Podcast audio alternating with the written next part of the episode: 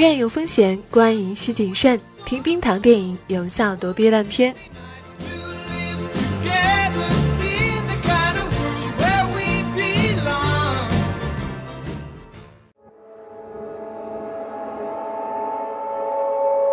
你有没有想过，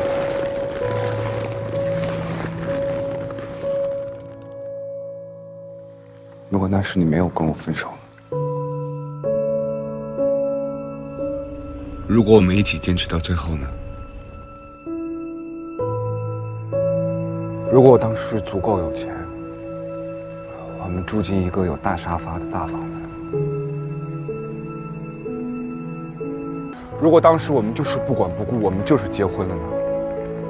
如果我们没有离家去北京，如果没有如果，后来也没有后来。后来的我们什么都有。却没有了我们。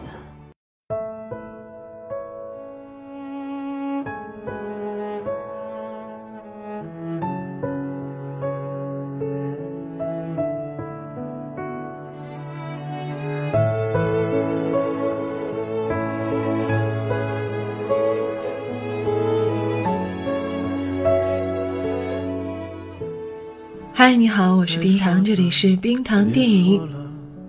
从五一档的内地院线市场来看，最卖座的竟然是刘若英的导演处女作《后来的我们》。首先呢，从电影的海报来看，还是挺好看的，很有设计感。它也是出自这几年最知名的海报设计师黄海之手。片名中的每个字都是不完整的，是残缺的，恰恰对应了影片遗憾的主题。参照之前的各种预告、宣传曲。甚至，如果你对刘若英以及她的歌有些了解的话，也都能大体猜出影片的主题。尤其是片名还呼应了她的代表作《后来》，对应那首歌的歌词呢，影片想要讲的内容也就非常清楚了。如果要评价刘若英的这部导演处女作，她带给我的第一印象就是看完你会确信这就是刘若英的电影。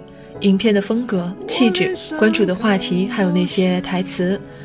片中好的地方，让人不满意的地方，都和他一直以来的公众形象和作品带给我们的印象类似，是预料中的。要说不好的话，以导演处女作来说，这部电影还有很大的提升空间，尤其是二刷之后，明显觉得在很多地方都可以做得更好。现在这个程度还是有些遗憾的，包括场景设置和人物设定缺少实感，还有剧情上的 bug。估计之后也会被一些观众挑毛病。那我会不喜欢这部电影吗？其实并没有。要去寻找后来的我们让人不满意的地方很简单，但是观影的过程里却是实实在在的被片中的一些情节感动到了，尤其是那句 “I miss you” 的时候，是真的泪点。整体看，这还是一部女性视角的电影，不但因为它的导演是女性。呃，编剧是女性，包括影片的受众主体也瞄向女性。以我的了解呢，相比直男观众，肯定女性观众会更容易被本片感动。那个不争气的男友像长不大的孩子，让影片自带伤感。当然，这种伤感也得益于影片的导演是刘若英，一向自带文艺气质，在她的这部长篇处女作里，也奉献了一个有些文艺、有些伤感的爱情故事。剧情本身就像一开始说的那样，如同残缺的片名的海报暗示的那样，这是一部关于遗憾的电影。两个在北京打拼的年轻人处处碰壁，又抱团取暖，曾经有过温馨难忘的爱情瞬间，又因一些莫名其妙的原因而分开。听起来是不是一段很多人都有过的经历呢？影片沿用了很常规的爱情电影的桥段设计，讲了一场错过的爱情。导演的高明之处在于，他对于情感细节的把握非常敏锐。那些温暖的、遗憾的、忘不掉的、错过的，总会有些细节让经历过的人找到情感共鸣。也是因为情感上的共鸣，让你可以原谅影片在其他部分上的不足，去接受这样一部以爱情取胜的爱情片。在处理这样一个遗憾的爱情故事时，刘若英把更多的重心置于两个人的情绪部分，这就是一部小情小爱的电影。虽然也有一个闯荡北京的背景，但是请一定要将那些元素作为这个爱情故事的背景板。在我看来，这样的故事即便不发生在北京，发生在上海、广州或是台北，其实也没有什么不同。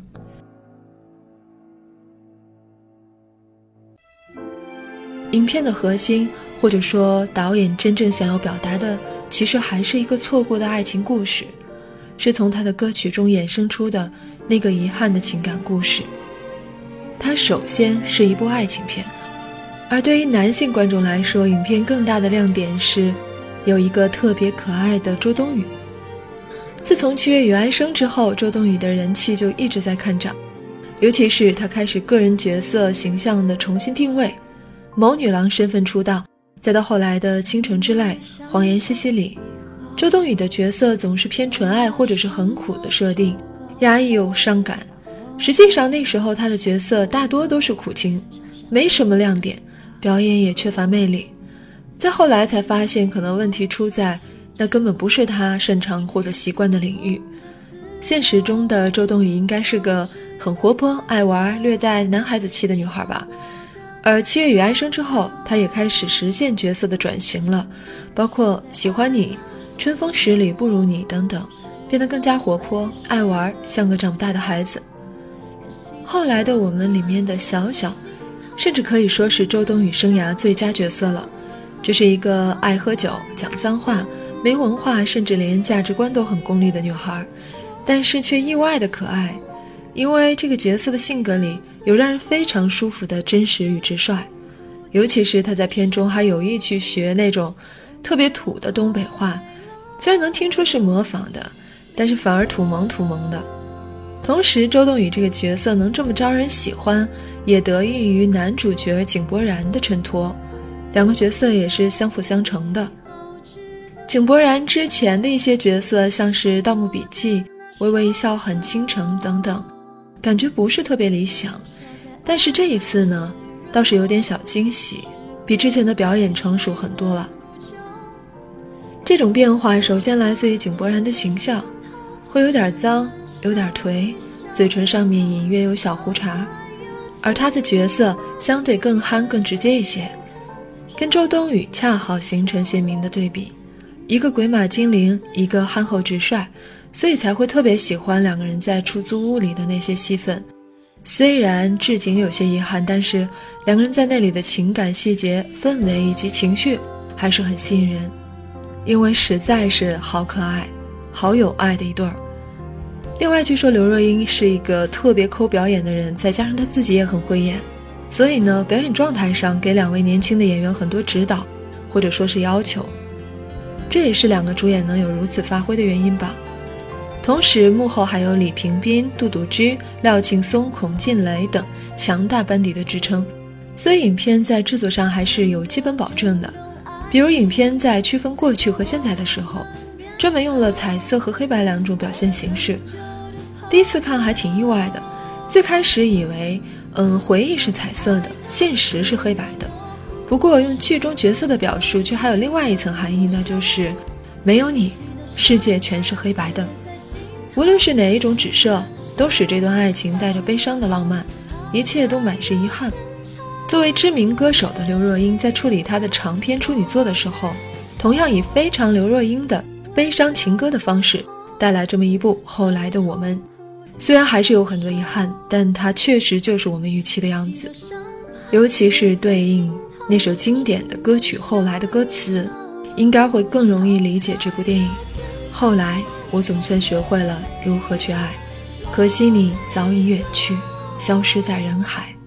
后来终于在眼泪中明白，有些人一旦错过就不在。文案：淘淘淘电影。那今天送出的节目结尾曲，就是这首歌的日语版《Hoda》，大家也可以感受一下原版的魅力。那今天的节目就到这里，欢迎关注我们的微信公号“冰糖电影”，我是冰糖，下期还要再来啊，拜拜。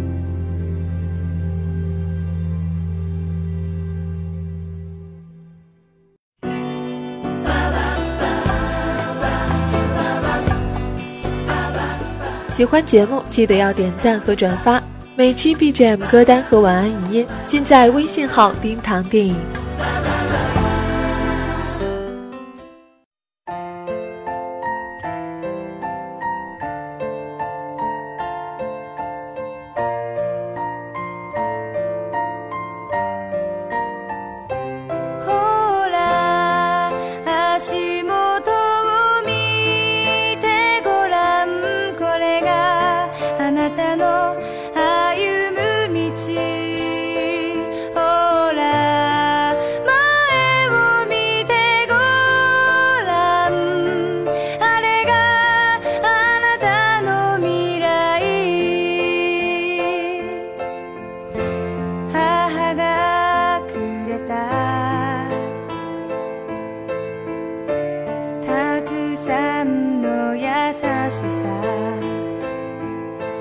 愛を抱いて歩めと繰り返した。あの時はまだ幼くて意味など知らない。